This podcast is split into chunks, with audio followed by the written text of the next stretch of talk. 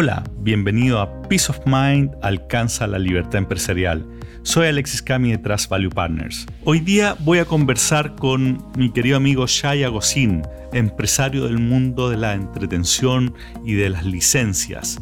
Él tiene una historia muy interesante, tanto personal como profesional, y hoy día nos va a contar en esta conversación de algunas de las claves que le ha permitido avanzar harto en su libertad empresarial. Eh, pues hoy día me cuenta que ya puede descansar harto en, el equipo, ha podido armar un equipo en el cual puede delegar con tranquilidad y cuida el día a día de su empresa. Entonces te invito a escuchar esta conversación interesante con Shai. Ocurrió en un Starbucks, así que hay un poco de ruido ambiente, pero vale la pena escucharla. Así que te dejo con esta conversación. Hoy día estoy con Shai Agosin, mi querido amigo Shai. Eh, te doy la bienvenida a nuestro, a nuestro programa y queremos conversar un poco sobre tu, vida, sobre tu experiencia. Eh, para los que no te conocen, eres representante de varias licencias importantes a nivel de Latinoamérica. Sí, bueno, hola, muchas gracias por invitarme al programa. La verdad que muy contento, creo que es espectacular la iniciativa. A ver, yo, tengo por un lado la empresa de representación que representamos compañías de otros países, principalmente familiares infantiles como Nickelodeon, HBO, eh, con eh, Game of Thrones, el Dakar también representamos a Iwan, que es Peppa Pig y otros personajes, para todo lo que es licencia. Si tú quieres hacer una polera con voz esponja, tenés que hablar conmigo y yo te doy la autorización por mandato de estas compañías de diferentes países del mundo para eso. Y por otro lado tengo la productora, que en el fondo nos dedicamos al marketing proporcional y también al entretenimiento, principalmente a eso. dinosaurios, por ejemplo. Exacto, lo que todo el mundo conoce son los... notable acá en Chile y fuera de Chile también, ¿no? Sí, sí, hemos tenido dinosaurios en varias partes del mundo y hoy día el foco está en hacer exhibición en diferentes países del mundo, más que en Chile, lo que es muy entretenido porque es talento chileno con una exportación no tradicional, que es exportar entretenimiento al resto del mundo. ¿En qué países, por ejemplo, han hecho cosas? Bueno, eh, eh, hemos estado en Bielorrusia, en Hungría, en Inglaterra, Brasil, Colombia, Australia, eh, la verdad que en un sinnúmero de países. ¿Y qué es lo que hacemos nosotros? Yo, por ejemplo, tengo una exhibición de dinosaurios, tengo una de Transformers, tengo una de Lights, que es de Shrek, Madagascar y Kung Fu Panda, y yo mando a hacer estas exhibiciones a China habitualmente y después lo que hago, tomo las licencias y las vendo a diferentes productores en diferentes países del mundo. Entonces es un negocio súper poco tradicional eh, donde le entrego a, las compañías esta posibilidad de tener eh, este entretenimiento distinto. ¿Y cómo el peso entre la licencia y el, y el tema más de entretención? ¿Qué es más importante? ¿Qué te gusta más? ¿Qué, en términos de negocio, cuál es mejor? A ver, yo creo que las dos compañías son más o menos del mismo peso, casualmente. ¿ah? La verdad que casualmente las dos empresas pesan más o menos lo mismo. Y, son re difíciles de comparar, porque un negocio es muy comercial, el negocio de la licencia, tú en el fondo eres un comisionista que vende licencia, vende un intangible. En el otro caso, eh, mucho más creativo, eh, y, depende más de otros aspectos que solamente el aspecto comercial. La creatividad es algo muy importante y también el empaquetamiento del producto, en el fondo cómo tú le vendes a, los productores a nivel mundial los diferentes eventos. Entonces son negocios distintos, muy entretenidos los dos. ¿Mercados distintos son dos equipos distintos o el mismo equipo? ¿Cómo haces, por ejemplo, son modelos de negocio bien distintos? No, yo tengo una estructura separada. En el fondo yo estoy como cabeza de la empresa, después tengo una persona que es el gerente general de la productora, que maneja la productora, y tengo también una directora comercial de la parte de licencias que maneja el área de licencia. Y cada uno tiene sus equipos separados, independientes, que no tienen nada de relación y que trabajan en el fondo en este negocio. ¿Esto hace cuántos años que estás en este negocio? Uf, 23 años cumplimos ya de la hay harto ruido, estamos en Starbucks. Sí. Eh, nos juntamos acá a tomar un café, pero hay harto ruido, pero creo que igual, igual está buena la conversa, así que sigamos así nomás. Cuéntame, veintitantos años entonces en el negocio, tú siempre has estado en el tema de entretención, porque antes fuiste, en la televisión, de hecho.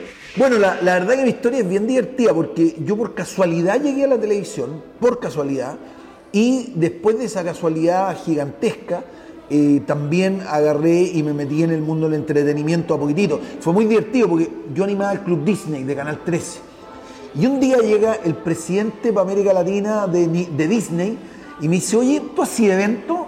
Obvio que sí, pues le dije yo, no había hecho en mi vida un evento. Y me dice, ¿sabes lo que pasa? Que Mickey Mouse va a cumplir 70 años de vida y queremos hacer un gran evento con ustedes, con el Club Disney, en el Parque Arauco. Todavía no existía el Boulevard, nada de eso, era, era una explanada gigante ahí. Y me dice, ¿tú eres capaz de hacerlo? Obvio que sí, pues. Así que nada, pues ahí agarré a los escenógrafos del canal, agarré a productores, amigos, trabajó hasta mi hermana, mi mamá, todo el mundo, hicimos el evento y nos fue espectacular. La verdad que salió súper lindo, tan bonito que justo estaban abriendo un mall nuevo que se llama Alto Las Condes. Y me llamó el gerente general de Alto Las Condes, que éramos bien amigos, porque yo ahí mi historia de vida partí con el negocio de los cueros, pero eso es otra cosa. Y me dice, oye, desgraciado, supe que estáis haciendo evento en Parque Arauco, te venía al tiro para acá, weón, porque así hablaba. Y partí al, Alto Las Condes y me dice, ya, quiero que te hagáis cargo de todos los eventos por un año, contrato firmado para que, para que me levanté este mall, que no tenemos tienda ancla, todavía no habían tienda ancla ni nada. Y ya, pues, y así partió la productora. Así partió la productora, una casualidad el porte un buque. Y llegó un momento que yo la verdad que estaba bien saturado porque tenía el Club Disney, animaba el programa, tenía la productora y además manejaba el negocio mi, mis papás de la familia, que era Gocín Cuero, que era tiendas de cuero, de ropa, que lo hacía pésimo yo, la verdad que era muy malo para el negocio porque no me gustaba y era malo, aparte lo tomé muy chico, partí a los 21 años con eso. Entonces, eh, porque falleció mi viejo, entonces me tuve que hacer cargo del negocio. Manejaba las tres cosas y ya estaba loco. Entonces llegó un momento que empecé a limpiar y me dediqué a la productora y después al tema licencia. O sea, tú has sido emprendedor primero, empresario siempre. ¿Estás de menos ser haber, haber hecho escuela en alguna empresa, para haber tomado competencias de gerente, antes de, de, dedicarte a tus propios negocios? Lo que pasa es que, a ver, lo que ocurrió conmigo es que fallece mi papá cuando yo tenía 21 años, era el mayor de los hermanos, mi mamá profesora, me tuve que hacer cargo de la noche a la mañana, yo estudiaba psicología, andaba con chalas todo el día, un bolso de lana y ese era mi pinta, ¿cachai?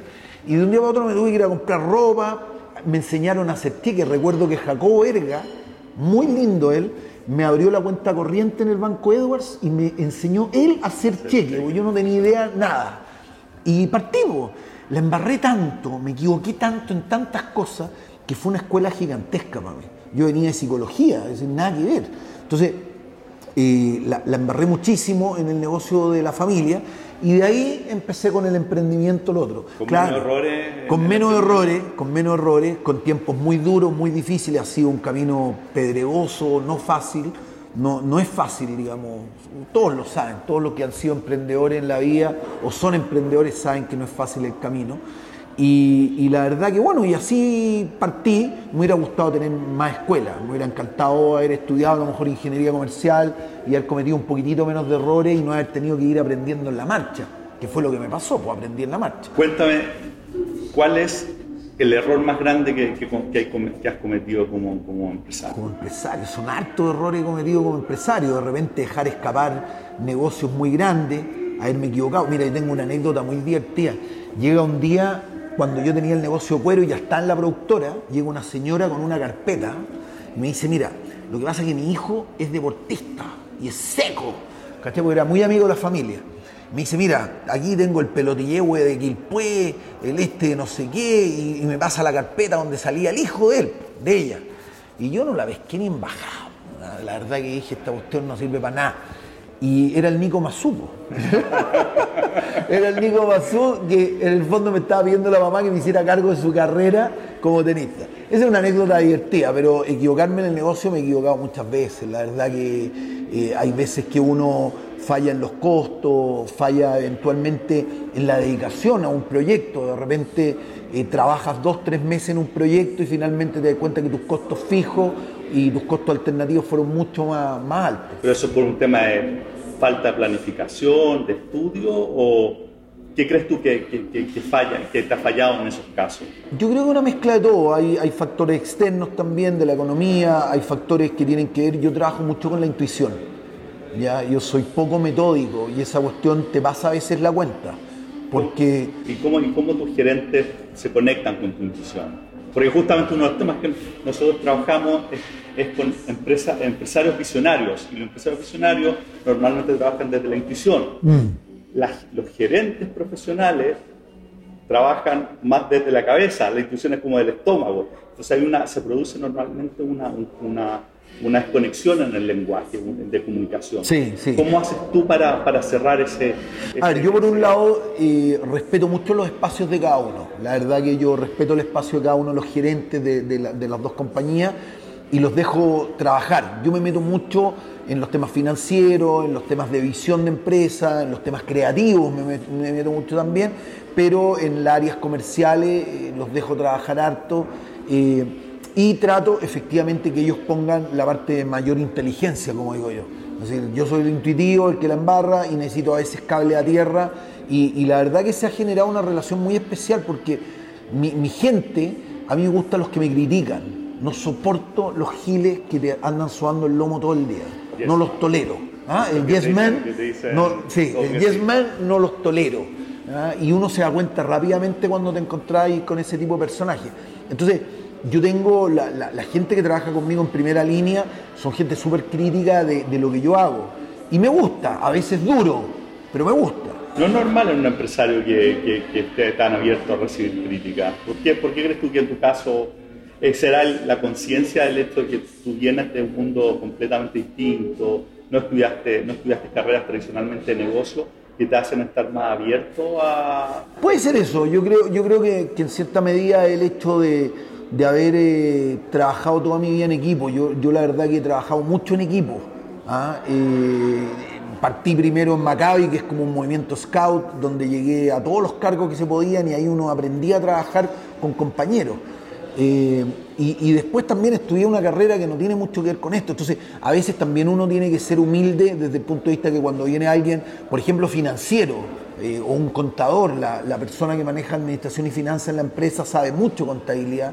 Entonces yo he aprendido en el camino, pero no soy un experto. Entonces prefiero a veces escuchar la voz de ellos y, tratar.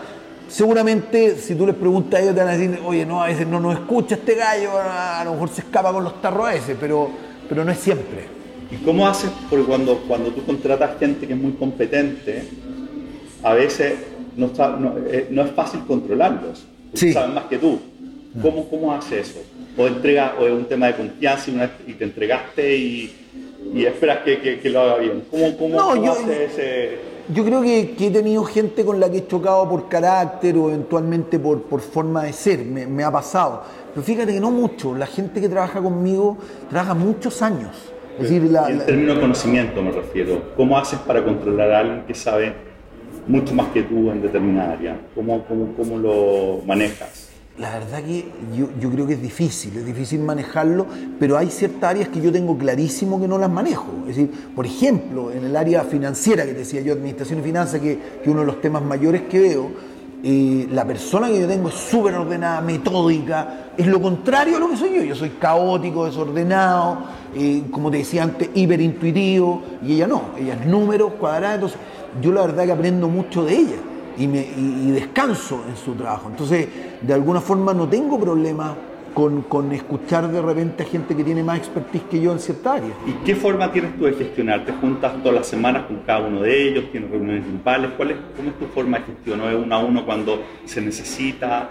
Mira, en general eh, tenemos reuniones uno a uno prácticamente todos los días con, mi, con mis tres personas de confianza eh, y también trato de tener reuniones de equipo o meterme en las reuniones de equipo, porque la verdad que, que en el fondo, el caso de la productora, el gerente general, el que está en el día a día con el equipo. Entonces de repente yo voy a las reuniones de equipo y trato de estar con ellos y todo. Y esto lo mezclo también, todo este trabajo profesional formal, con la ONG que estoy, que, que es la comunidad que es un trabajo ad honorem, que me gusta mucho y me llena el espíritu. Creo que uno tiene que tener ese tipo de cosas siempre.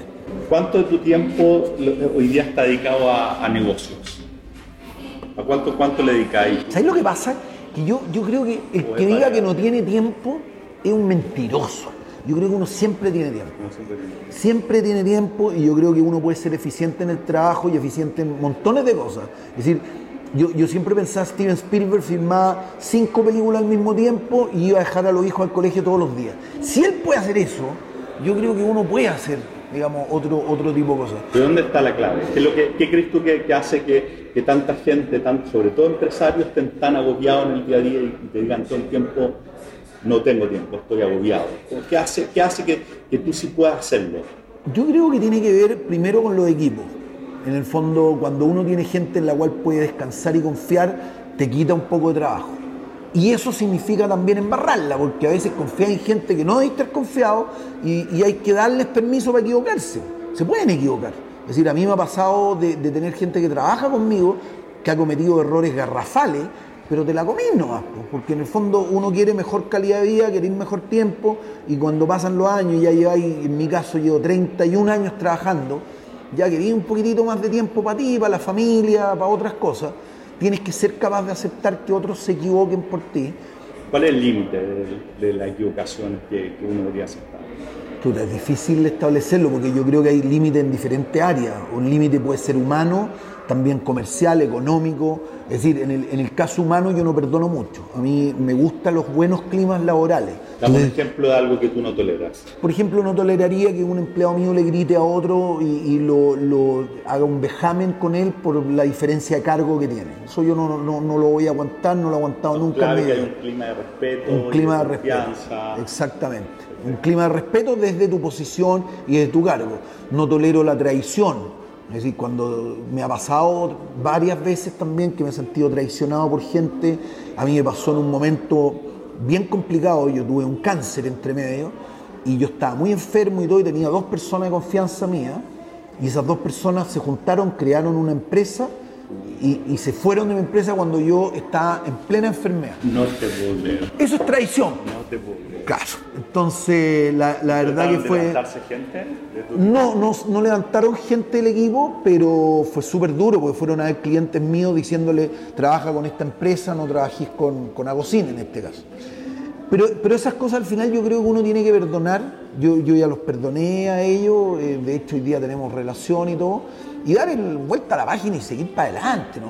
¿entendés? Entonces para eso hay que confiar en los equipos, creo que uno tiene que confiar en la gente que tiene. Te equivocáis, pero hay que hacerlo.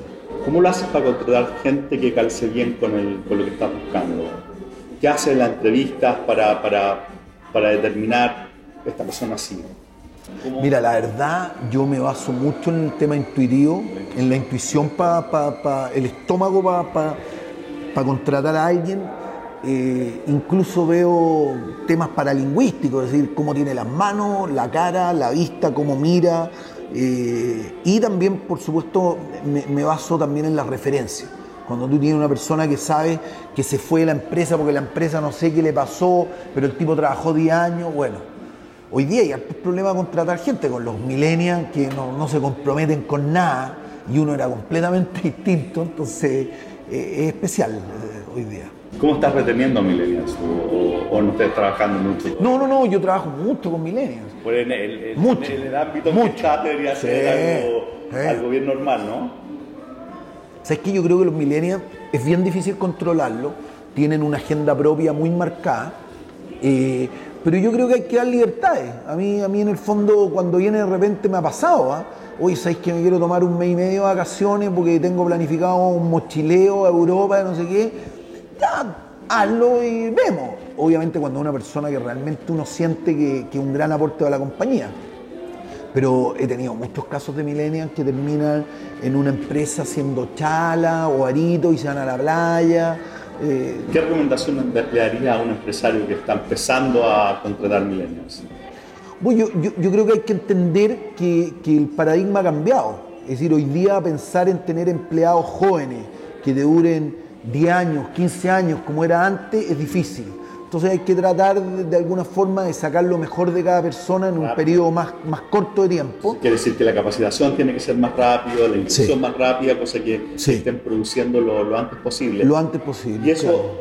¿qué rol juega, por ejemplo, el generar sistemas dentro de la empresa para que sean más, más fácil entrar? ¿Tiene... Bueno, es fundamental. Es decir, yo creo que tener una buena estructura de empresa, tener sistemas dentro de la compañía, eh, que, sistemas de evaluación, sistemas de control, sistemas de comerciales, eh, es importante tenerlo. ¿ah? Eh, a mí me ha costado, pero me, me he apoyado mucho en la gente que sí tiene conocimiento en esas cosas. ¿Qué cosa estamos hablando de la delegación? Tú delegas harto, pareciera, ¿no? Sí. Has logrado armar un equipo en donde puedes descansar harto en ello. ¿Qué cosas no delegas? A ver, yo no, sí, yo por principio, ponte tú el tema financiero, no lo delego. ¿Pero a qué nivel? A no, a ver, lo delego al gerente de finanzas, pero no a nivel de mis dos gerentes. Ellos no me gusta que se metan en el tema financiero. A mí me gusta estar mirando qué pasa con las lucas en la empresa. O sea, los gerentes, tú tienes un gerente general, ¿no? Tengo un gerente general para, la productora y, uno para licencia. ¿Y, los, y, el financiero te reporta directamente? Me reporta directamente a mí. me reporta directamente. Entonces tú tienes control sobre los números. Sí, sobre los números de la empresa me gusta tener control. También el tema creativo me meto mucho ah, eh, en el tema creativo y en el lineamiento general, te diría, de la, de la empresa. Pero hoy día sí, mi tema acá es liberación empresarial. ¿Tú sientes, sientes que estás bastante liberado de la, del, día a día? ¿Tú te puedes ir de vacaciones dos meses y no pasa nada? No, yo creo que dos meses no, pero, pero sí, me puedo, sí, sí me puedo ir un mes de vacaciones. Ahora, insisto en lo mismo, yo creo que uno tiene que estar dispuesto a pagar el precio de eso. Así, si tú pretendes irte un mes de vacaciones, dos meses, o descansar en gente y que no se equivocan, o no, no se equivoque, porque a veces uno cree que uno tiene la bolita de cristal y uno sabe cómo hacer la pega, y a veces a lo mejor la sabe hacer mejor otro. Si yo no sé delegar y, aceptar eso, estoy liquidado. nunca me voy a poder tomar vacaciones. Si siempre creo yo que soy el más seco de la tierra, eh, y hay algo que es cierto, es decir, Claramente las empresas cuando son más chiquititas crecen mucho más, eh, las utilidades son mayores porcentualmente y cuando, claro, cuando empiezan a tener una gran compañía, la rentabilidad empieza a bajar, el rendimiento yo creo que baja, pero hay que estar dispuesto a eso. Si no es imposible crecer, es imposible tener tiempo para ti. Y, en ese sentido, ¿cómo, ¿cómo, proyectas tu empresa pensando en cinco años más, diez años más? ¿Cómo te la imaginas? ¿Tienes tiempo para ir pensando en, en, en cómo va a ir cambiando la empresa o, está estáis muy en el, como, nosotros decimos, la oficina arriba de la pelota? Sí, no, yo te diría que yo lo que, lo que me gustaría a mí en cinco años más que tuviera mayor autonomía la empresa. De, de yo, sí, pero me gustaría que tuviera más y que en el fondo pudiera delegar mucho más y poder dedicarme medio día a la pega y la otra mitad del día a hacer cualquier cosa que me guste en cualquier ámbito. ¿Qué cosas te falta por delegar para lograr ese medio día? Bueno, el tema financiero, el tema creativo también, el tema creativo. Comercial no, porque yo comercial no estoy metido. En el tema comercial estoy metido cero hoy día, eh, cosa que no es muy buena tampoco, porque me pasa mucho que los clientes me, me alegan de eso, me dicen te quiero ver a ti, no a tu gerente, no a tu vendedor. Eh, pero no podía estar en todas. Además, me pasa otra cuestión re loca, que vas a la empresa y te encontré que los gerentes son cabros de entre 25 y 35 años. Y vos ya tenés canas, tenés la y eres un viejo de mierda. Entonces, en ese sentido, eh, como que a veces yo digo, ¿sabes qué es mejor que vaya gente más joven a tratar con ellos que estar yo ahí metido? Entonces, ¿tú te imagináis la, empresa que siga creciendo y tú trabajando mediodía básicamente y que todo que, se pueda manejar de esa forma. Sí, y poder crear otros proyectos. ¿Qué tal lejos estáis de eso? ¿Ah? ¿Qué tal lejos estás? Muy lejos. Muy lejos. Estoy muy lejos, sí, muy lejos. Nosotros tuvimos una época muy dura estos últimos años, ha sido época muy difícil para la compañía, eh, sobre todo en el área de la productora. El hecho de haber tomado la decisión, porque fue una decisión pensada, de hacer eventos fuera de Chile y trabajar en países tan lejanos como Bielorrusia eh, ha sido más que complejo, más que complejo desde, el punto de vista comercial y todo. Bueno, viaja un equipo de gente para allá, nos turnamos, a mí me, yo estuve en Bielorrusia, estuve en Australia, eh, me ha tocado ir a estos viajes, aunque no es lo mío en el día a día, pero uno tiene que, delegar. Y, eso ya tú lo ves como si, si, pudieras retroceder el tiempo. Lo haría de otra manera. Lo haría. Lo que pasa es que hemos tenido problemas, ponte tú, con los pagos, porque a las productoras les decimos que nos paguen X porcentaje al principio, en la mitad y al final nos paguen una cola que es importante, porque es prácticamente la rentabilidad del negocio. Y hemos tenido varias veces problemas con el cobro fuera de Chile eh, para esas últimas cuotas. No, nos han metido harto golazo de media cancha afuera. Y también te diría que hay, un problema con los activos esto, porque los activos de las exhibiciones duran muy poco, son activos que se deprecian rápidamente. Entonces uno necesita preocuparse que, que duren más tiempo. Shai, éxito. ¿Qué es éxito para ti? Éxito. Para mí éxito yo creo que es levantarte todos los días feliz a trabajar, levantarte todos los días feliz con tu familia, con tus hijos, disfrutarlo a chancho. Eso es el éxito. No, no es otra cosa, no, no tiene que ver ni con lucas, no tiene que ver ni con el tamaño de la empresa, ni con la cantidad de empleados que uno tiene. Porque yo he pasado momentos que he tenido muchos empleados y momentos que he tenido muy pocos, pero cuando te levantás en la mañana con ánimo, con ganas, eso yo creo que es éxito. Y, y en el fondo tener como visiones, tener visiones de qué, qué es lo que quieres ser para adelante. ¿Tu día lo pasas bien trabajando? Lo paso bien, me entretengo trabajando, aunque son momentos difíciles, como te decía, pero lo paso bien, me entretengo, es, bonito. Además que mezclo muchas cosas. Yo, mi pega es muy variada y yo creo que el no estar en la monotonía también es parte del éxito. Y dime, la clase empresarial, pensando en empresario en general, ¿qué crees tú que si los empresarios hicieran más, estarían mejor? si los empresarios hicieran más. Bueno, tal vez eh, aprender a delegar un poquitito más. Yo, yo tengo muchos amigos empresarios que se cargan toda la máquina completa encima de ellos eh, y, la verdad que es complejo. Es verdad, uno cree que hace mejor las cosas que el resto, pero pienso que si uno aprendiera a delegar un poquitito más, eh, le iría mejor. Ese es el, elemento central. Ese es uno de los elementos centrales. pero hacer. Lo que pasa es que no es fácil hacer un buen equipo. Y hoy día es más difícil porque por lo que hablábamos antes, los millennials. Entonces, claro, yo, yo mi gente que, maneja las dos empresas, las dos áreas, son gallos que llegan conmigo, una lleva 15 años y el otro lleva 10. Pero hoy día, claro, es más difícil encontrar gente que esté esa cantidad de años contigo. Y hay que generar una relación. Yo creo que las relaciones humanas, nosotros siempre le hemos dado una importancia gigantesca a la empresa. Gigantesca. Es decir, yo quiero que el día que se vaya yo creo que el día que se vayan, eh, me gusta que lloren en el escritorio conmigo y que nos demos un abrazo y que independiente si, si lo fui yo o se fueron, ¿eh? que, realmente haya un sentimiento. Y eso tiene que ver con el respeto al trabajo del otro, con la valorización del trabajo del otro, con el buen compañerismo, con estar en los momentos difíciles de la gente, porque muchas veces los empresarios se nos olvida que detrás de cada elemento productivo hay una persona y, y esa persona tiene necesidades mucho más grandes que las tuyas. Es decir, porque claro, uno gana varios millones de pesos, pero el promedio del chileno, el 95, 99%, gana menos de un millón de pesos en nuestro país. Entonces, ese tipo tiene problemas más graves que los tuyos, y sin embargo uno lo ve como un elemento productivo y se olvida que trae un, ser humano. Entonces, cuando empiezas a ver el ser humano, yo creo que logras mejor trabajo.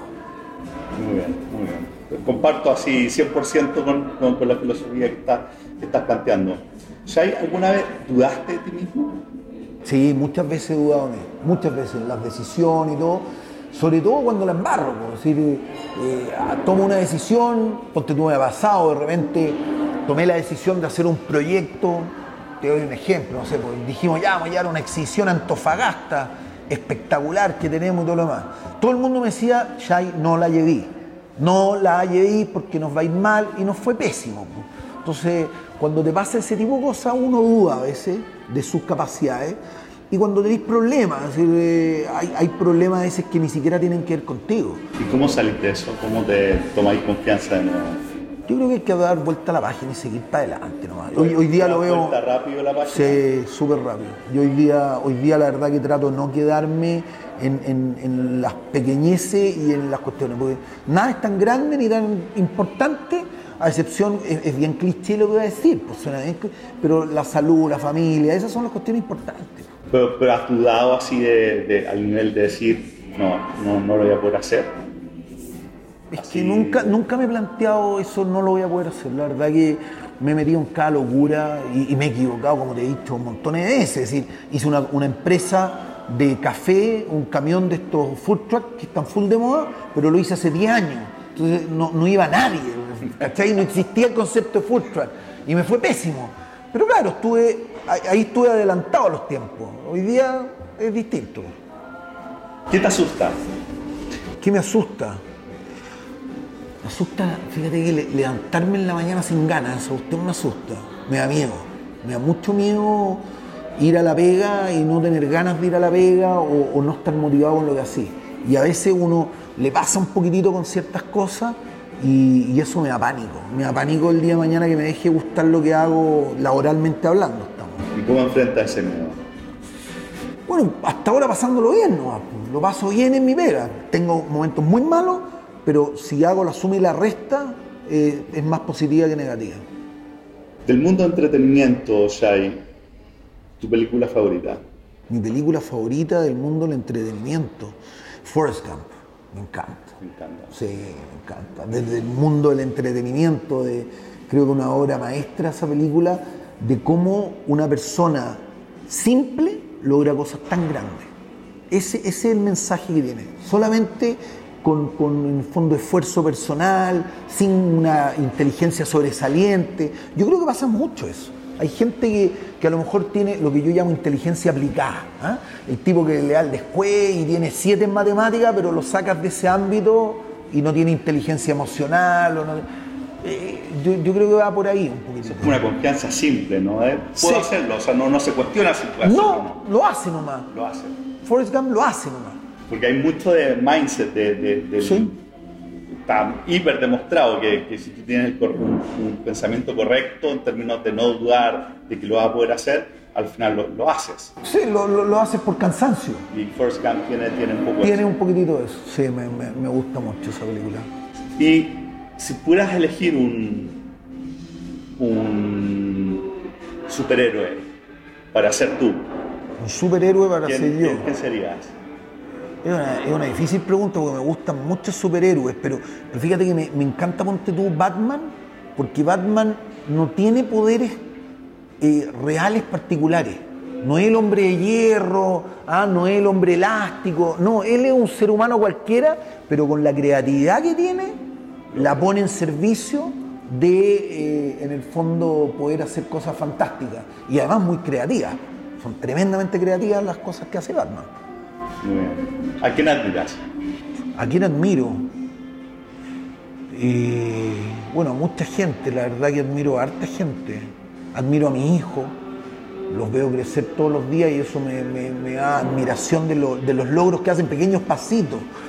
Eh, y admiro a ciertos personajes, pero son medios clichés. A mí yo admiro mucho a Steven Spielberg, por justamente un tipo que a los 17 años ya hacía películas y todas buenas y todo espectacular y, un hombre creativo al máximo. Entonces, Lo que dijiste recién, hace cinco películas y todavía, y, todavía a, su, hijo al, colegio, todos los días. El balance, familia, trabajo. Sí, de todas maneras, de todas maneras. ¿Tú sientes que ha logrado ese, ese balance? Yo le digo mucho tiempo a mi familia, mucho tiempo. Es decir, yo soy de las personas que, que trabajo en esta ONG que te contaba, le digo mucho tiempo a eso pero también tengo tiempo para mi familia. Los fines de semana son sagrados, sagrados, y las tardes son sagradas. yo no hago reuniones a las 7, 8 de la tarde, jamás, nunca. Shai, última pregunta. ¿Qué debería haberte preguntado hoy que no te pregunté? Para cerrar la, entrevista. ¿Qué me gustaría que dijera en, en mi lápida? ¿Ah? De hecho, tengo la pregunta, no te la ¿Qué, ¿Qué, me gustaría que dijera? ¿Ah? Eh, siempre he pensado eso. A mí me gustaría que la gente aplaudiera, que se riera, que se riera. Eso me gustaría. Y que en el fondo vieran esa cuestión y ojalá estuviera con los siete nanitos y decorada con Mickey Mouse y el Pato Donald, que es mi personaje infantil preferido eh, una cuestión como bien alegre. Creo que si uno es capaz de dejar alegría en el mundo, eh, hizo la pega, la hiciste. Bueno, espero que te haya gustado la, la conversación con Shai.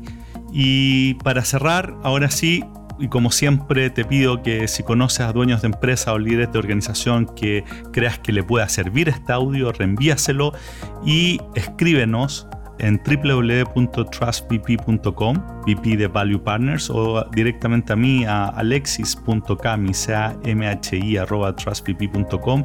Si tienes comentarios, y si quieres recibir el libro que estamos preparando sobre esta herramienta secreta, los Mastermind, que hemos hablado en episodios pasados. Así que escríbenos y cualquier cosa seguimos hablando en la próxima. Bye.